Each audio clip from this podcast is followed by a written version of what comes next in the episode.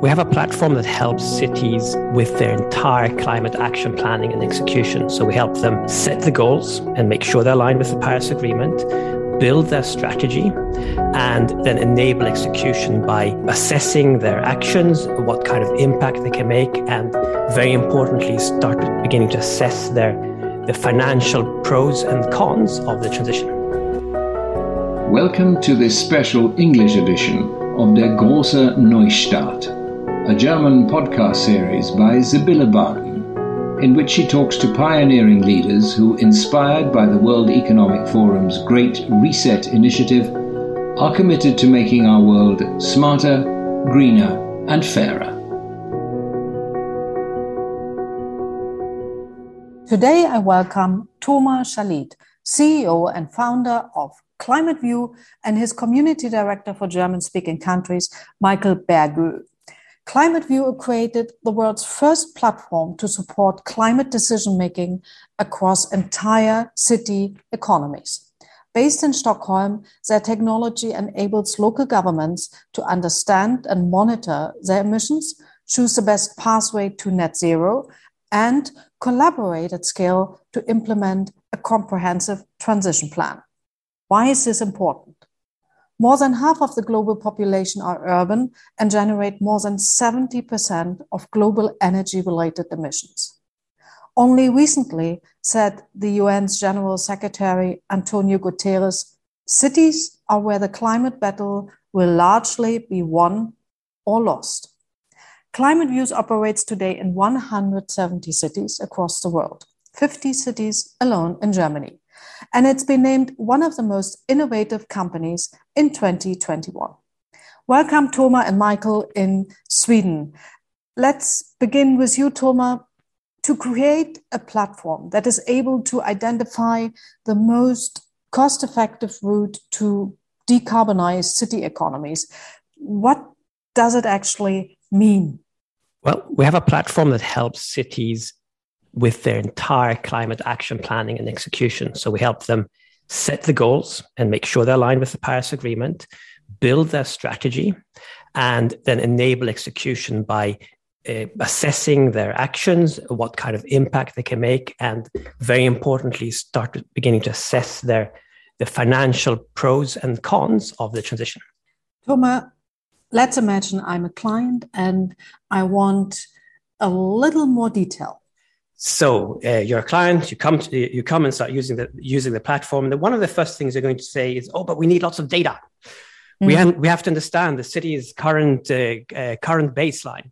And then we'll say, "Fine, that's good. Uh, we will uh, we will start with providing you your baseline of all your city's activity. And we do that through different models where we take national statistics, we scale it down. We, uh, we so we, we give you a good starting point and assumption of your current baseline for your city. Then we provide you with transition elements, which are kind of like building blocks for your strategy, where every transition element um, this uh, is a is a model, a, a KPI that describes one kind of transition. So now let me take a step back Mm. In the future city, the one we want to build, uh, the one we want to create, we still want to live in comfortable, temp- well tempered houses. We want to travel to work. We want to um, eat nourishing food. What we need to do is shift the mechanisms f- with which we fulfill these needs. So we still want to go to work. We want to, instead of taking internal combustion engines, we want to cycle or have EVs or walk and cycle or, or use remote working. We still want mm. to live in well-tempered homes. We want to shift the way in which we um, uh, in which we uh, heat them or cool them or uh, how efficient we make those buildings. We want to eat nourishing food. We want to go from a plant-based, from a meat-based diet to a higher degree of plant-based diet. So I'm saying all these things. Uh, the, the, this we, we know about cities, and the great thing is that these patterns are very similar across different cities. They have the same kind of challenges and they have the same kind of transition opportunities because each one of these shifts I described is an opportunity for the transition.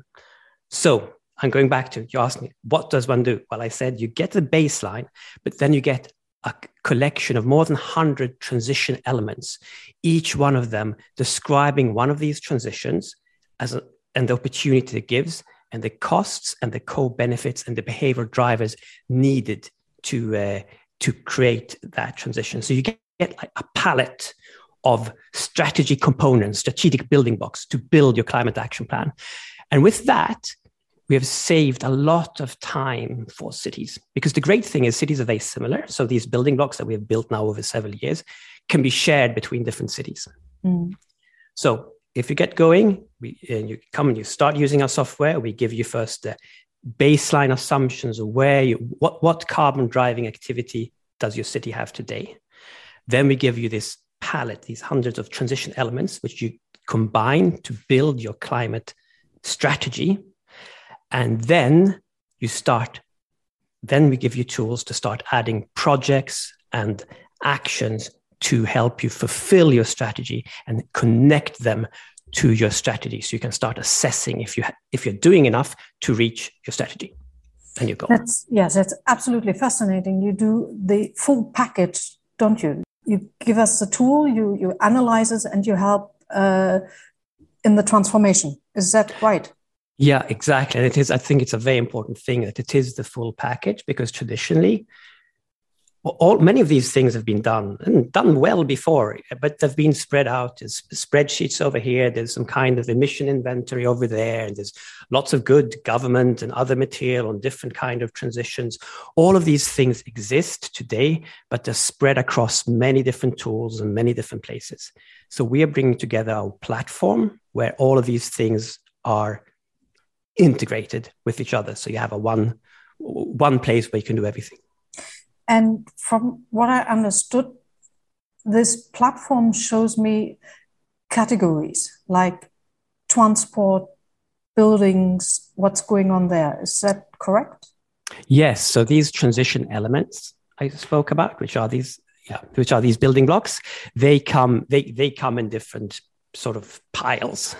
Uh, we have a picture of a periodic table, which is might, might be a good image to have in in in in, in the head. It, so when it comes to say mobility, there's a mm. number of transition elements uh, to uh, um, which are strategic building blocks for your mobility. When it comes to building, there's a number of transition elements, and when it comes to energy supply, which is of course very very key, there's now a number of different transition elements that describe the shifts needed in our energy supply. Mm-hmm. You were talking about these complex activities. So a city has a thousand, thousands of complex activities. Um, the amount of data, how do you break it down? So, in in several in several ways. So, first of all, when it comes to understanding the we say the, the carbon driving activity in the city. That is the, the kilometers being driven, the square meters being heated, the square meters being built, etc. Uh, those we we break down according actually to standards that exist out there. Something called the GPC protocol, the other different standards. We we we f- fulfill the different standards, and that breaks uh, that breaks down the activities into what we call carbon causal change, the, the, kilometers being driven and the carbon emissions and other emissions they, they cause. So that's following standards when it comes to describing the current picture of the base mm. of, of the baseline. And then we have the transitions. And that's where these transition elements come into pieces. So each one of them is like a imagine a box and in which it describes, say, shift. Let's take a simple one: shift from cars to cycles. Now that by itself contains lots of data. It contains the understanding of what are the emissions from cars and what are the emissions from cycles. Well, a lot less.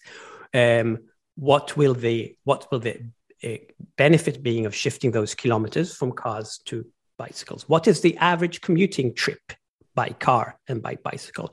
What kind of behavioral drivers do we need to make people make the choice to take the bicycle in the morning instead of the car, mm. etc. So each one of these, uh, the way to handle this massive amount of data is, as always, modularity. And the modularity here comes from these transition elements, which each one of them contains then a large set of data. But you can, you want to sort of be able to peel it as an onion, look at the element as a big block, and then you open it up, and there's more data, and you open up a small, a small box in that, and there's even more data. Mm-hmm. Michael, before we come to you, I have just one one more question for Thomas because you were saying that's how we um, want to make uh, people change their behavior. Mm-hmm. So, how do you make people change their behavior? That's a very good question because that's so much, su- such an important part of the transition. So we can actually see that the transition is about changing behavior in a sense, mm. in a sense, like I'll, I'll go back to the same simple example to make people go switch to bicycle, they are actually making a large a large amount of decisions. There, how comfortable is it? How do I feel safe when I cycle to work? If I don't feel safe, I'm not going to cycle at all.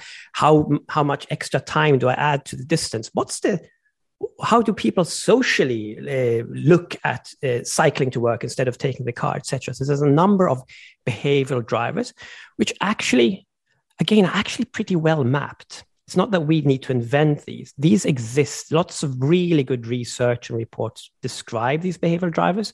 What we have done is inserted them into these transition elements in a clear in a clear model where we uh, where these things are well well defined.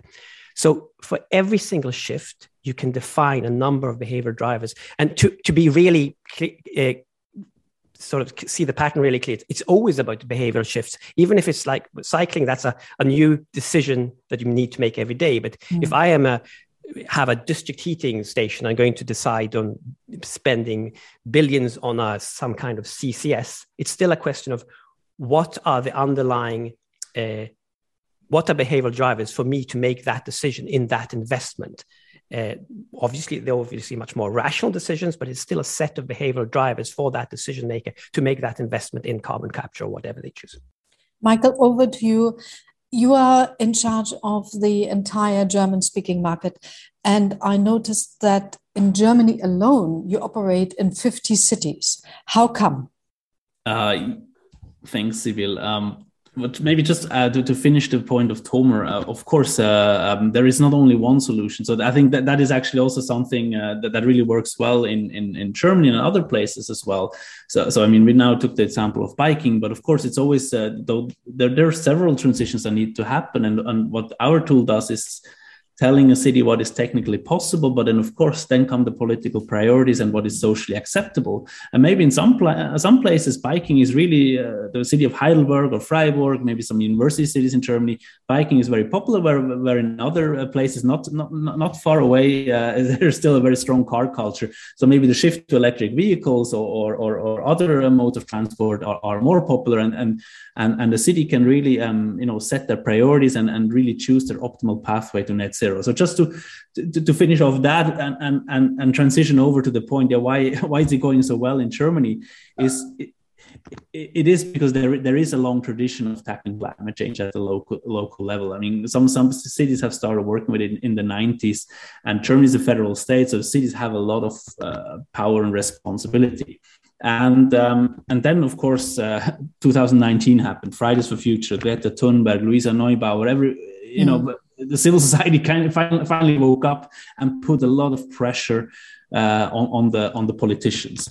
And what we're seeing now, of course, uh, so this is now three years back. Um, like always, political processes are slow, but we're now seeing kind of the trickle down effect of that. So the from the streets to the elections. So since then, a couple, uh, many local elections have taken place. Uh, power, let's say, the majorities are shifting uh, towards the, climate or, or, the, the climate issue is, is, is very prominent nowadays. And of course, in, and in the end, uh, it, it, goes down into budgets.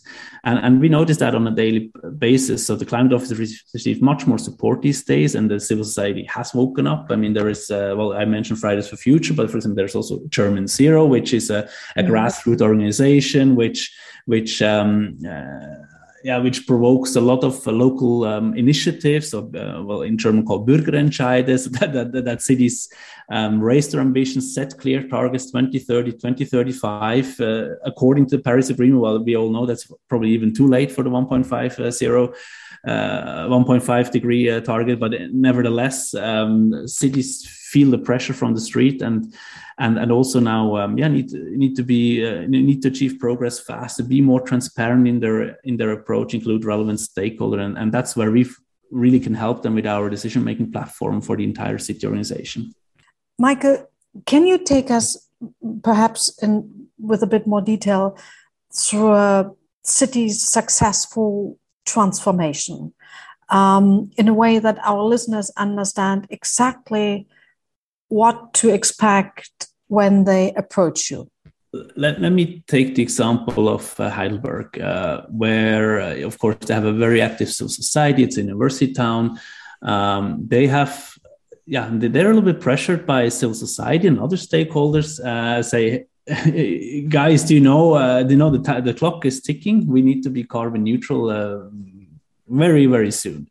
Um, so they came to us and say, well, we have a, you know, we have that idea that they put a, a basically a down, uh, um, uh, uh, um, basically a, a, watch on, on the city hall saying like how much time, time is remi- remaining till our carbon budget is running out.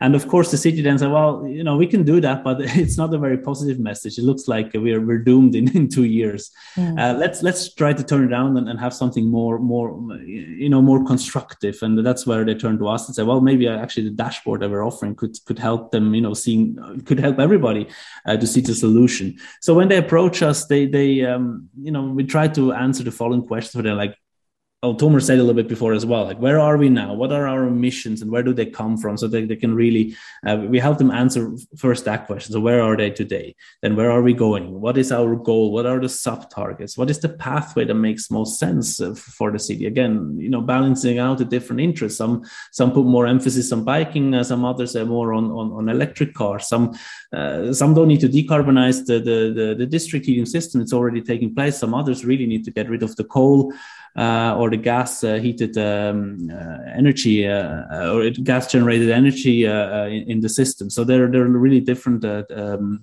potential that they can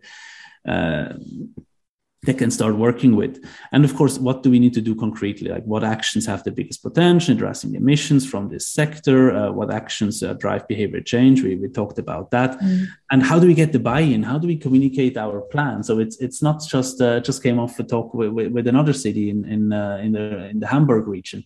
Um, yeah, how, how, do we make this a collaborative effort? We sometimes uh, jokingly say, well, this is like a big group exercise, like like you know back in the days in school. Uh, you you kind of you put together a random group and of course you have the nerds you have the, the cool people and you have also the slackers and in, in city it's very similar and in the end you need to make everybody aligned or at least pu- uh, push in the in the right direction or in the same direction and of course and then also what is very important for German city measure progress monitoring you know how do we and, and they're also a little bit we try to tell them well you know the inventories that you do they are tedious they're hard to to to, to understand. You can don't break them down into concrete at the very concrete level. So we were working with leading indicators and and what can be done to to, to close these gaps. So that's um uh, that's what yeah that, that, mm. that, that's what it. Those are the questions we try to to help them answer when they approach us mm. Mm. Back to Tomer, um, when local governments come to you, um, do they come always with a clear target or are they wary? And I'm asking that because you, you highlight on your, on your site New, Newcastle in the UK, and they seem to be very clear and driven to reach net zero by 2030. Is that the normal case? Uh, mostly, I would say, obviously, the cities that we started working with in the beginning of were obviously the most ambitious ones. Uh, so, um, so most cities have have some kind of target, um, but not oh, uh, not always. Uh, sometimes we have to help them uh, assess and find a good target. But I would say most cities have a clear target. Mm-hmm. And Michael was was mentioning um, they have a dashboard Mm-hmm. So, how do I imagine the dashboard in the mayor's office? How does it look like?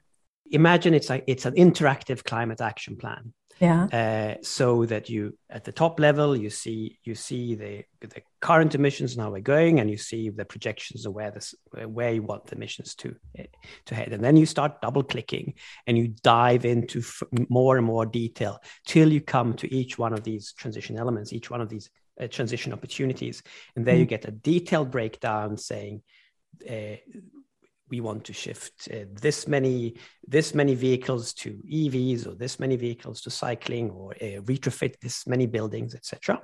Uh, so the very concrete physical change of the cities, yeah. and you see the effects of those, and you see all the actions in place to try and achieve these goals, these targets, and you also see the target attainment, how well you are reaching those targets.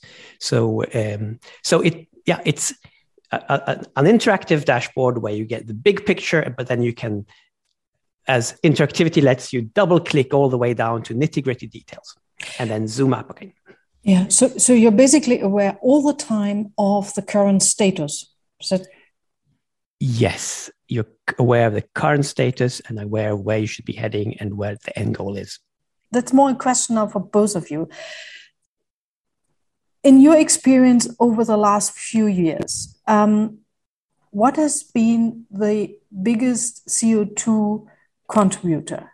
If a city has a big local industry, like you can have a small city which is supplying the entire nation with steel, in the example where I'm from, uh, then of course mm-hmm. that's the far biggest one. But if you remove those sort of national interests that are local, so to mm. speak, then because they will obviously go over the top, but then it's nearly always uh, it's it's it's it's transport and building. It's about 30 30 uh, percent of uh, transportation, and other 30 percent is is is building. One issue we see coming more and more is obviously the indirect emissions, the scope three and the consumption emission, consumption based emissions. So because that's also a little bit of a funny thing. Uh, um, uh, well, Tomer, you can talk about Sweden that's moving exactly as an, as an entire yeah. nation into that direction. But in, in, in Germany at the moment, uh, the, the, the, the GH, the greenhouse gas inventories are not taking into account any of those imported emissions. And they're not in taking into account uh, um, even the industry emissions sometimes. So it, it's in, in a way, we're working with a very incomplete picture in our tool of course uh, you, you can you can uh, you can assess all your emissions. So that uh, we're not very prescriptive uh, but just to say so this is this is now a topic we're seeing more and more because some cities um, th- th- there is just not much left. Well there's of course there's a lot left to to, to reduce in, in mobility and stationary energy but but if, if we start to take into account the indirect emissions, the consumption-based emissions, uh, the picture looks again uh, very, very different. So uh, yeah, and, and we, we create a lot of spillover effects from our consumption patterns. So that is uh,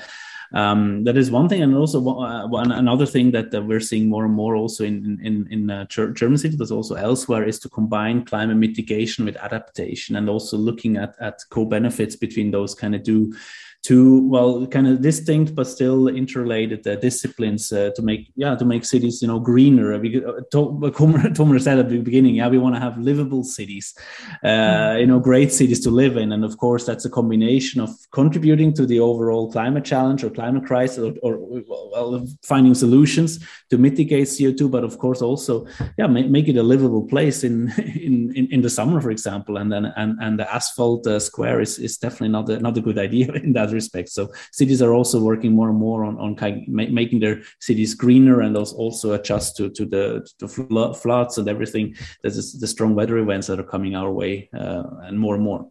Mm. I'd like to go to your question there on like the biggest emissions from cities, and then starting to look outside the territory, so to speak, and like yeah, the the consumption based emissions.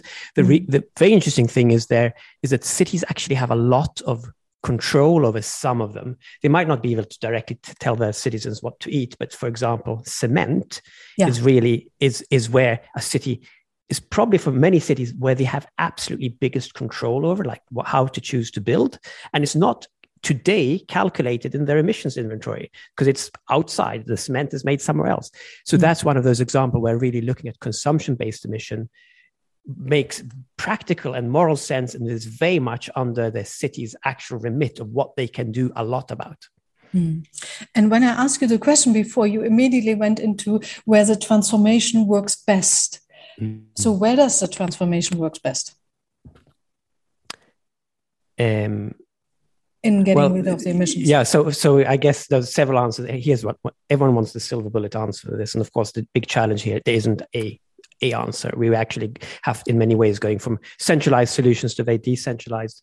But uh, there's some easy wins, which many, as in the transport transport sector, which is beginning to happen quite fast with electrification, and where technology seems to be catching up.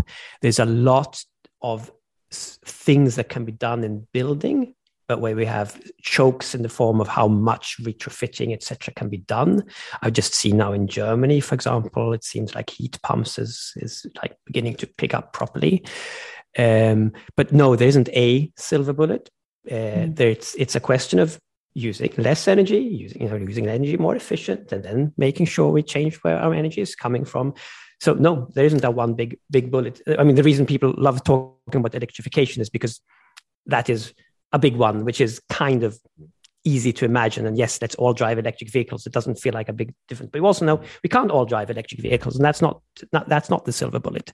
Mm. Um, we need to drive less as well. And just briefly, uh, if you um, okay, you, you have your dashboard there, everything is in place, and suddenly the results come up. And uh, what is if local government does not know how to deal with it? How much outside intellectual support do they need, and how much can you do? I think we can do most by connecting cities to each other. It goes back to where we started that cities' challenges are very similar. And by having a common language on how to address these, these transitions, mm-hmm. and the common language is about these transition elements, about behavioral drivers that we all share, about the models that we all share. So the best way is is helping cities work together and and get their help from from each other because every city is a specialist in one thing at least mm. Mm. And, and, here I can add a, an example from, from Sweden, where actually one of our very early uh, cities, uh, Umeå and Eskilstuna, uh, not not the biggest cities in the world, but but uh, but, but the climate frontrunners, uh, they have actually ac- granted each other access to their board. So so each one can see what the other is doing, and of course learning and discussing, and yeah, not reinventing the wheel every time. That's a little bit some because that's actually sometimes what we see what cities what's holding cities back. They they try to reinvent the wheel or, cop- or, or just to copy paste without a proper discussion from from other cities because you need to adjust it local to local circumstance and and our platform always helps a bit like you have an iphone i have an iphone i don't know how to use that app that you have uh, yeah i can ask you for advice because we're running on the same operating system. Thanks michael. Uh, tomer what we haven't done is we haven't talked much about your technology in detail yet but i'm quite curious about have you a developed it all by yourself? How does it look like? What makes it special? So first the, i think most when we when we says a web-based tool i think most people have some kind they're using yeah. if nothing else outlook in the cloud or something like that so so having a, a tool that you're using in the web browser to plan that that i think that that's clear now then the, what's special here is the underlying models, what we call an agent-based model. So I've talked, we've talked about these transition elements. Now we can mm-hmm. look at each one of these transitions. Now the thing is, of course, it's a really systemic problem. Uh, everything is interconnected. If I shift the way, if we shift to electric vehicles, obviously the way we change the energy mix is going to make that shift look very different. If I shift, if we shift buildings to district heating, it depends very much on how we what kind of district heating we are provided. So every single one of these transitions is interconnected with others. And that is where that becomes a, a calculation wise can become a massively complex problem. That's where yeah. like big Excel spreadsheets will not hold it. So what we have developed is um, is a model where you can define every transition element as a building block by itself. That's not that hard but then they start working with each other. Uh, and so when one changes, there's knock on and lock in effects. They all start interacting with each other. The user doesn't have to take that into consideration. So instead, they get what if scenario planning. They pull on one lever and they see what happens elsewhere. They pull on another and see what happens elsewhere. And that's when you can get aha moments yeah, yeah. where you understand how things interconnect. And actually, just the understanding, just being able to manipulate the complex system and pull in the levers gives a deeper like understanding of how the system works, a systemic understanding. And I think that is really important all across all stakeholders. So the politicians understand, so the civil, uh, yeah, so everyone involved actually understands the system. Mm.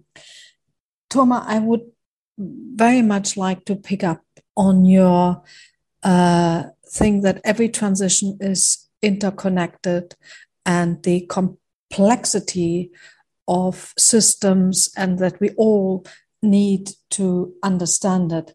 Um, by 2050, we have over two thirds of the world's population uh, they are said to live in cities. So changes need to happen now to reduce emissions and deliver resilient urban ecosystems, right?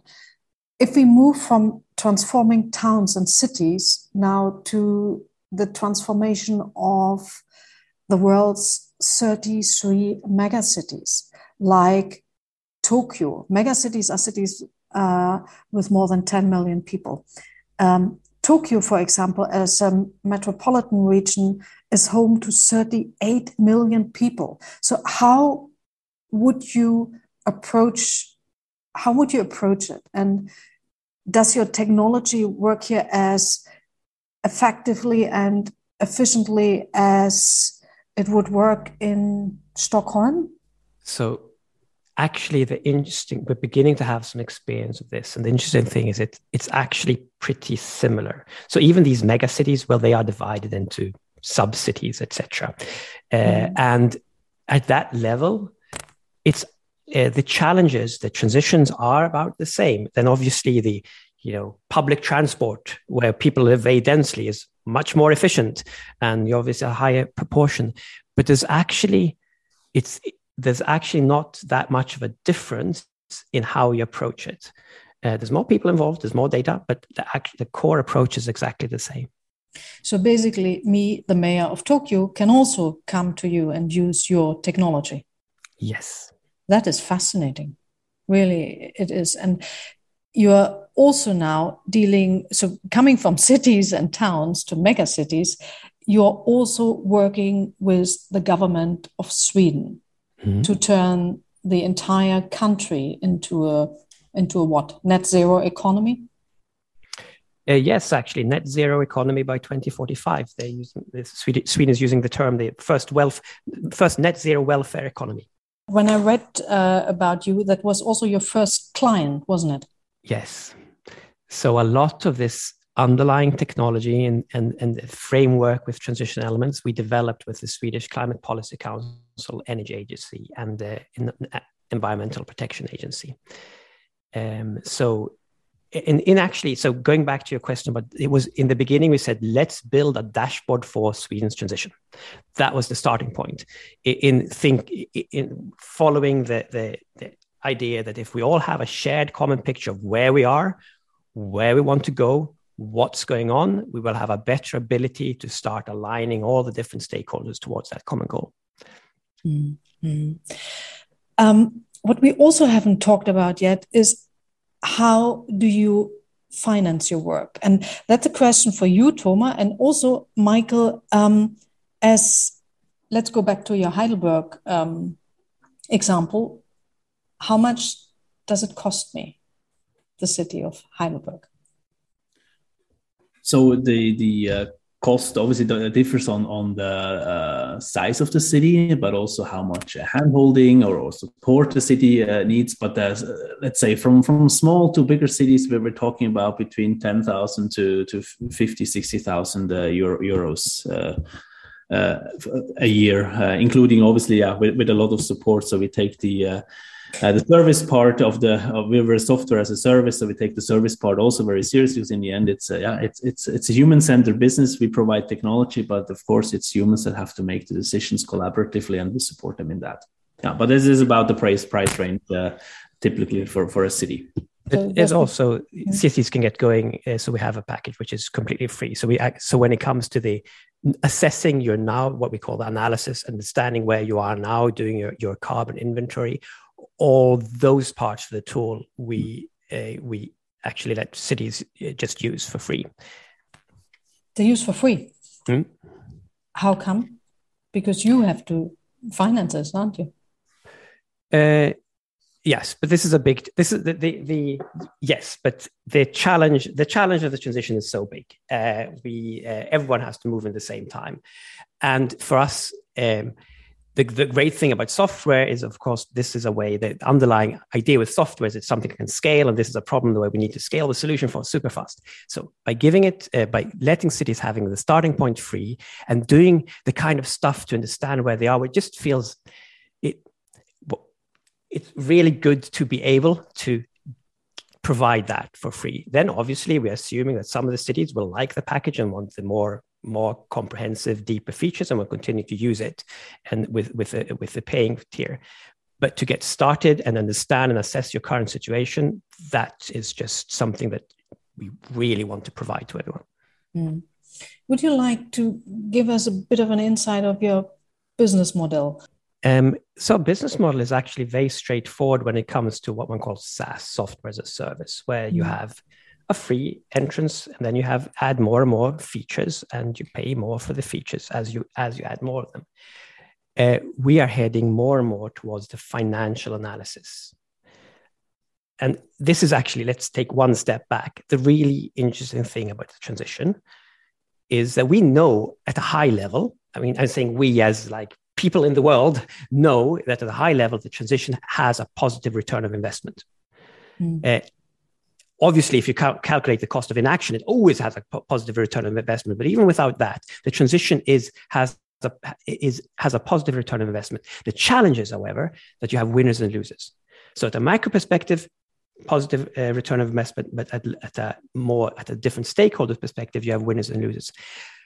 Understanding this discrepancy is actually what's guiding what we need to know to guide our financial and our political ambitions.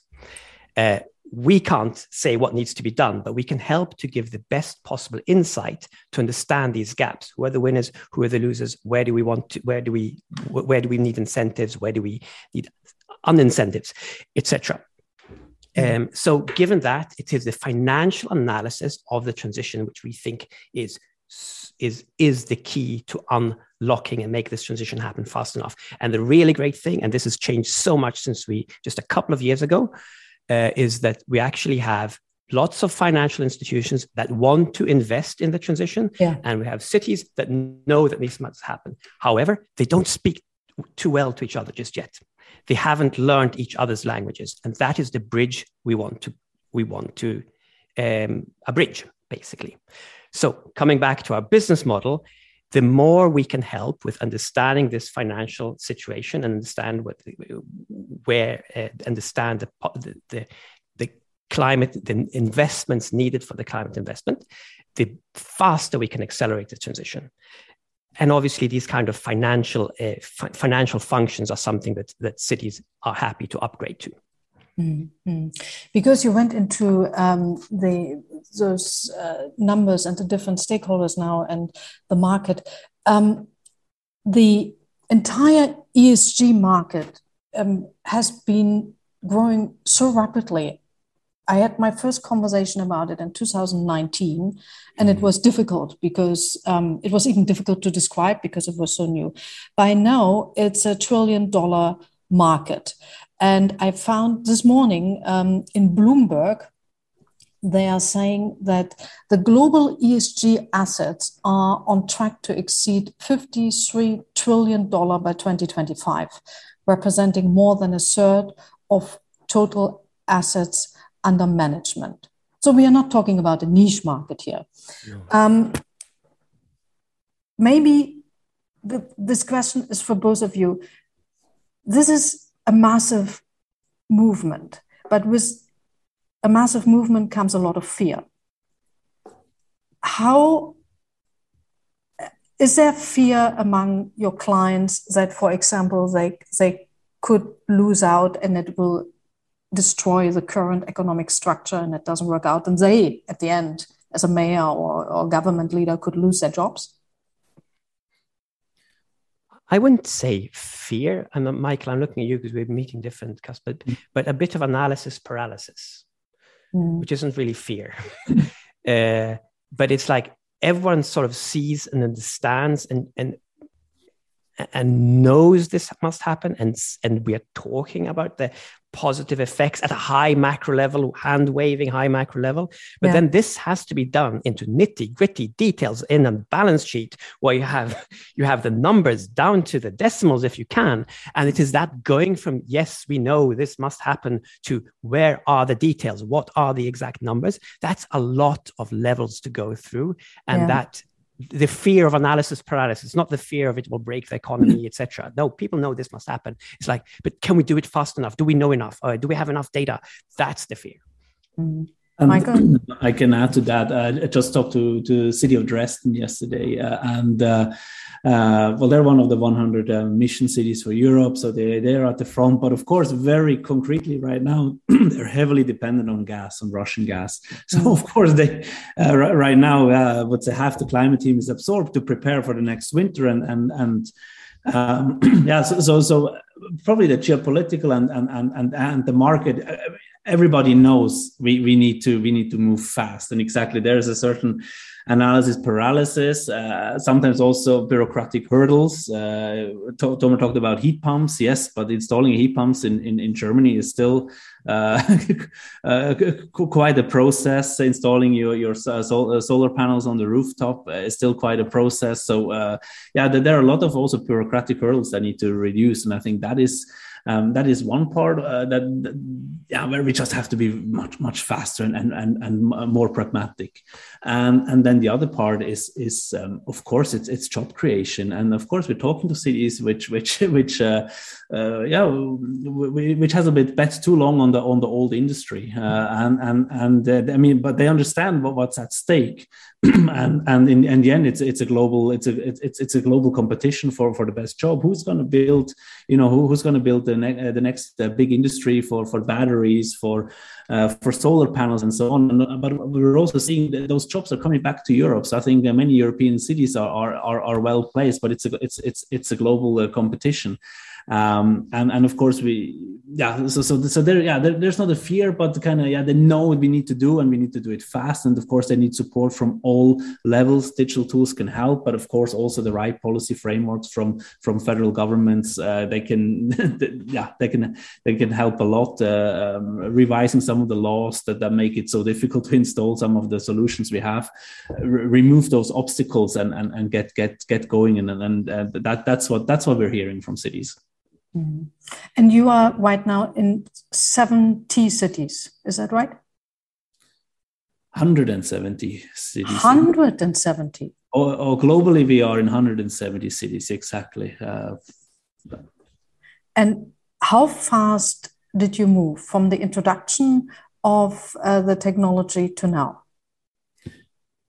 So of course, we did a lot of well, as, as Thomas said, we started in uh, in the nation of Sweden, and of course, we started. Uh, we very fast saw that how our, our technology can be used in cities. So we started with some some Swedish cities, um, so probably for the first two three years, we yeah we worked around with 30 cities with those front runners. You mentioned Newcastle. We learned a lot from them. So we you know this what we have today is co-developed with cities. So we we, we, really that, that that's part of our DNA.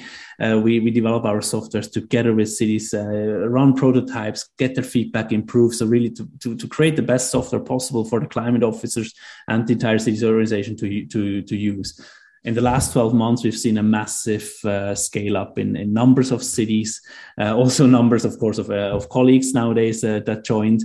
Um, and that's that's partly uh, because partly we removed some of the barriers to get started. So of, as Tomer said, a lot of cities could start start for free, starting putting their inventory, kind of see a little bit the, uh, how you know how, how the tool works and the transition pathway and but we're also just i mean word to mouth uh, um, uh, kind of feedbacks from city to city cities that are talking about us uh, to, to other cities. And, and say hey you should you know have you seen uh, this and that? And we're also creating a new basically a new segment. Uh, so far uh, i'm speaking mostly for germany where i know best. So far we have had several inventory tools inventories are the best uh, best in the world in Germany, but nobody has really taken care of the next steps in in in the, in the city's uh, transition journey, and that's what we're doing, and we're creating kind of yeah, a new market, and maybe we're one of the first movers, but we're also uh, seeing some some other uh, yeah, some some other startups moving into that space, and that that's great. So cities actually have a choice. And, and that kind of keeps the, the wheel turning and, and that's uh, I would say that adds to the to the massive scale up over the last 12 months. Mm. Tomer, do you have an, an aim? You want to be in X amount of cities and X amount of time? Um, our aim is about carbon reduction. Yeah. uh, so that's like that's the aim, and so cities follow. So I say the aim is about carbon reduction, and and, and that that that's what guides us, and and and uh, making sure that we funnel that finance gets funneled to the most optimal carbon reduction. And of that follows, yes, we need many more cities and we need big cities and we need, we, need, we want, want to work with the ones which are have the highest potential, etc. But it's uh, it's carbon reduction that's the goal. And the 170 cities you're in right now, um, are they divided on all continents, or has it been basically Europe and America? It's Europe and America mostly. Then we have some really like because that's where we have we have we we work most but then we have some interesting outliers which are like coming from from other continents but basically that's where we're focusing. Mm. are you working together with the united nations? With a sustainable development goal? Um, no not not of, not sort of in, in, in an official capacity but we obviously very much obviously goal number 13 is like what we're thinking about all the time. So and and we have you know we we we meet them uh, in all kinds of of capacities in different places i think we'll we'll find ways. Because it would be i mean quite quite efficient wouldn't it if the let's say the undp um, as the biggest organization there has all access to all countries and all cities um, would say look we got that example here and um, we could or, or yeah, you want to be totally free? no, I well, I think no, I think that that that it would be. Here's here's like here's I mean one of the reasons also why we even started the startup. One wants to find a way to combine the really fast moving, start very very flexible startup sort of pace where you, you yeah. and and together with with um, uh, together with big organizations and NGOs. So it was a fantastic start with the Swedish government because we got a really great combination of government agencies, Vattenfall, and us, a small startup. Uh, and yeah, we want to be fast and nimble as a startup. And at the same time, we are all the time building towards the needs of these big organizations. So there will be a, there, it, it will meet up. But yeah, it's it's a, it's for us to find the right balance of being flexible and uh, and and adaptable uh, almost always the starting point is the city. So uh, we do get requests from from cities, uh, for example, in Africa, big cities, mega cities, Lagos uh, in Nigeria, and of mm. course, very often you end up then with UNDP or with one of the big uh, industry uh, networks like C40 or, or ICLEI. so yeah, so I mean, it, it, there's yeah. a whole whole thing, but it's also I, I worked in, in in in the sustainable development goals before, and, and it's it's quite a jungle. So some at, at the moment for us as startups, sometimes it's just easy to get the conversation started with cities, mm. and then build it from there. Mm. Looking back, Tomer, um, you are actually a mathematician, right? And you have been a successful agile consultant before. So why why did you decide to take a big risk and dive into this net zero economy? Oh, simple. And it's the same reason I think most most people, everyone in our company works with what, we're doing. Basically, uh, thinking like you know, with the knowledge, with the knowledge and the profession I have, how can I make you know when, when I was you know, stopped flying and stopped eating meat, with the knowledge and and the profession I have, how can I make the biggest possible difference on climate it was that simple like question um, how can i make a difference and i think everyone that has joined the company has joined us in you know software engineer or whatever has joined us thinking okay what where can i with my profession do the biggest difference on the most important problem of all that we have mm. and Michael, what led you to this profession? Because you have a bit of experience already, as you said, with the SDGs and United Nations. And um, so, Tell us about it. Yeah, so I've always had an interest in development questions, of course, mainly human, economic. Why why are some countries developing better than others? Uh, so, of course, a strong focus on yeah on on, on uh, develop the developing world, Africa, South America, um, and at the same time, I love to be out in the nature. So I used to be a scout, and and that's probably where, where my interest for environmental question comes also. And then well throughout my career i haven't done too much thinking about what what, is, what am i going to do next. Uh, just kind of well i always knew i want to work with something i have a passion for and i somehow managed always to to to end up in jobs that i really really like Um, and then I ended up at ClimateView because I moved to Sweden with my family and I didn't have a job. And then I met those guys at, at, at, a job fair and said, "Oh, this this sounds interesting because it combines the." you know climate and sustainability with, with, something I haven't worked at all in uh, is a tech company. So I'm learning still every day, and I think that is uh, yeah, that's that's how I ended up, kind of maybe a little bit of curiosity, and and also probably I'm one of the outliers here because I yeah I've worked with those topics throughout my career. Many others have not, and actually it's it's such a privilege to work with people that kind of finally get on the right train, but have that immense uh, knowledge and skill level that that uh, that yeah we can bring it all together. So that's uh, yeah I'm definitely uh, in the right place here, and then enjoy the ride. Mm my experience in the last two years working and talking to people who basically want to make the world a better place, there is a new great energy. Is that Tomer? You're nodding. Is that um, your experience? Is it? Yeah. Yes. It's it's uh, it's so much. So I it, you know recruiting tech talent, for example, should be hard. Mm. Uh, and uh, for us, we are getting such fantastic talent coming aboard, even for we're sort of in Stockholm, which is one of the most competitive places. Um, and yes, uh, people are re- really coming in with really clear mindset and energy of what you know of wanting to do something important and feeling they can do something. I think the energy comes from feeling because either you go, either you get analysis paralysis or you refocus that energy to really feel that you're doing something, and that gives energy.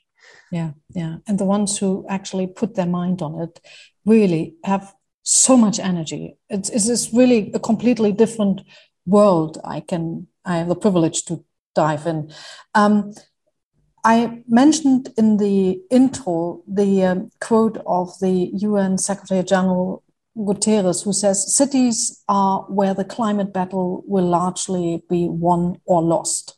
Tomer, how are we doing in a battle? Well, actually, it's interesting. Cities are often cities' goals are often more ambitious than national goals, and we're really encouraged by the, the, the by the city's determination to go green. Uh, there's really such a strong will, willingness and creativity to, to do this. And I think just the fact that, you know, how fast we've been able to scale over the last years really shows that. So, you know, I could say emissions are still going up. I could be like a glass half full. But if I say the ambition and how m- the really big difference when talking to cities now and just three years ago, I could see hope in this battle. Mm-hmm. Lovely.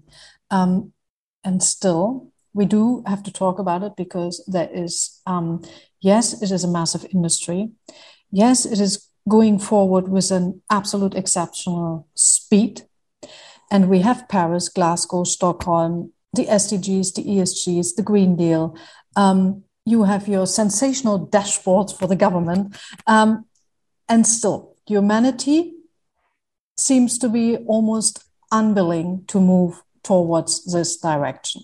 And I'm not just talking about now uh, the war in, in Ukraine and the uh, um, energy market. We, we see it on all levels. It's a question for both of you to answer, and I would like to start with you, Tomer. What does it take to uh, actually make the change? We, we have everything, we just have to make it now. What, what's the missing link? So we have everything when it comes to the big picture. We have everything when it comes to ambition. We have everything when it comes to the, the knowledge that tells us we need to act. We don't have everything yet on exactly what needs to be done. So when, when so it's for me for me one of the missing links. There's not a missing link, but one of the important missing links is the is the hardcore grit of breaking things breaking things down into exactly what needs to be done, or rather what can be done, so as to move the next step to then figure out what needs to be done in the next step. So it's it's it's the it's the it's the fine it's the, the devil is in the details. And for me there's so much like you come to a city or you come to a nation and we all agree but then it's like hand wavy high level pictures and we need to break it down. And we i actually think it is very important to understand as we i we talked earlier the, the costs and the benefits of the transition understand how this picture looks and do understand that there are winners and losers There's no way around that. But understanding that picture, being completely transparent about that picture, is it, it's so we are we are we have the big picture in place, but we don't have the full decision intelligence to take the daily decisions that we need. Mm-hmm. Um, and and the answer to that is like not have the entire picture, but having what we need to do to act today and tomorrow so that we can move forward and then continue to move in the right direction. But you mentioned a very important uh, thing, which is who is the winner and who is the loser? Ah, and that's okay. Well, that's a very big question. Uh, so we obviously in the high levels we'll have the you know let's take the big energy companies which definitely are part of the transition but they don't want to transition too fast because they will have stranded assets mm-hmm. making simplified picture here uh, but you have the same thing down to uh, you know somebody that has a, just bought a new diesel car uh, this things thumbs up to a new electric vehicle in 10 years time when my car is old or whatever so the winners and losers are on all levels uh, and um, and that, that's what makes it so hard. Um, mm. Mm. Okay, Michael. Sorry. um, uh, coming back to the to the question, do you still have it? Do you know what we talked about? oh yeah, what's the missing link? And and I think that um, now on a very operational level in a city, uh, um, I mean, Tomer mentioned it in part. It, it, it's the finance. It's it's. Uh, um, I, that's what I'm hearing. Uh, we're talking yeah, to any city. I mean, I don't know any city in the world that can finance the entire transition out of their own city budget. So they need external funding. They need yeah, they need extra investments. And and you at the same time you mentioned the ESG market is is growing. Well, there are some, you know, there's some definition problems about ESG. I don't want to go into that detail on that. Let's call it the impact investment market they are ready to finance uh, uh, projects and, and cities do have them but they, they don't speak yet the, the same common language the, mm. the, climate officer well even within the city the climate office and the treasury uh, they, they speak once a year when it comes to you know adding a budget line for project x and y and, and maybe adding another colleague uh, to, to, to the climate team but they don't talk the, the, the, full cost of the investments yet. And that is where we, for example, try, also try to help close that gap. Uh, um, basically teaching the climate officers speaking more uh, the, the, the, language of investor, investors and, or, or help them prepare some of the process that that, ha, that are bankable or investable uh, to be kind of ready lifted out into the into the market so that this transition can be faster. And of course also sensitize the, the investors and the treasury and kind of the financial providers um, about about the needs and fears of of of a city organization because they're not i mean take, the example of germany. There are very very few green bonds. Has also historical reasons. The banks are very big uh, let's say that the the, the administration uh, is is is you know is, is taking its own speed, whereas in the UK or or or Sweden, um, new public management or or or whatever Margaret, Margaret Thatcher has done in the 80s to, to, to the government in the UK, obviously kind of instilled uh, also a need to look elsewhere for for funding, whereas in Germany it usually comes somewhere the funding comes through through a subsidy, and and and, and that is also a, a link we're trying to close uh, with. with um, yeah, with our platform, kind of bringing bringing those actors together uh, in a common language, or or we call uh, Tomer. You can expand on that if you want on the impact intelligence reporting to kind of uh, really have like an executive summary that kind of speaks both the language of climate people and also investors. Mm-hmm. We're, we're coming slowly to the end, but I really want to need uh, need to know one one thing because you both mentioned it uh, several times about not everybody uh, is talking the same language and closing gaps and so on. Tomer, maybe you can sum it up. Um, how do we create greater understanding and the will to change? So, continuously democrat- democratizing knowledge, and by doing that with a clear taxonomy and ontology describing how the how the transition needs to happen. So, transparency is a key enabler. As I said before, I think at, this point, the world understands what we need to do about uh, the climate challenge now it comes down to action, and action comes down to financing. And if we show the path ahead, as a viable path, a viable economic path ahead, if one can be transparent about that, so that's well understood, then the pressure to change will be even bigger. Thank you, Tomer. Um, that sums it all up. It was a delight talking to you both, Tomer and Michael, and I wish that your technology will be distributed all over the planet cities and reduce global emissions on a large scale.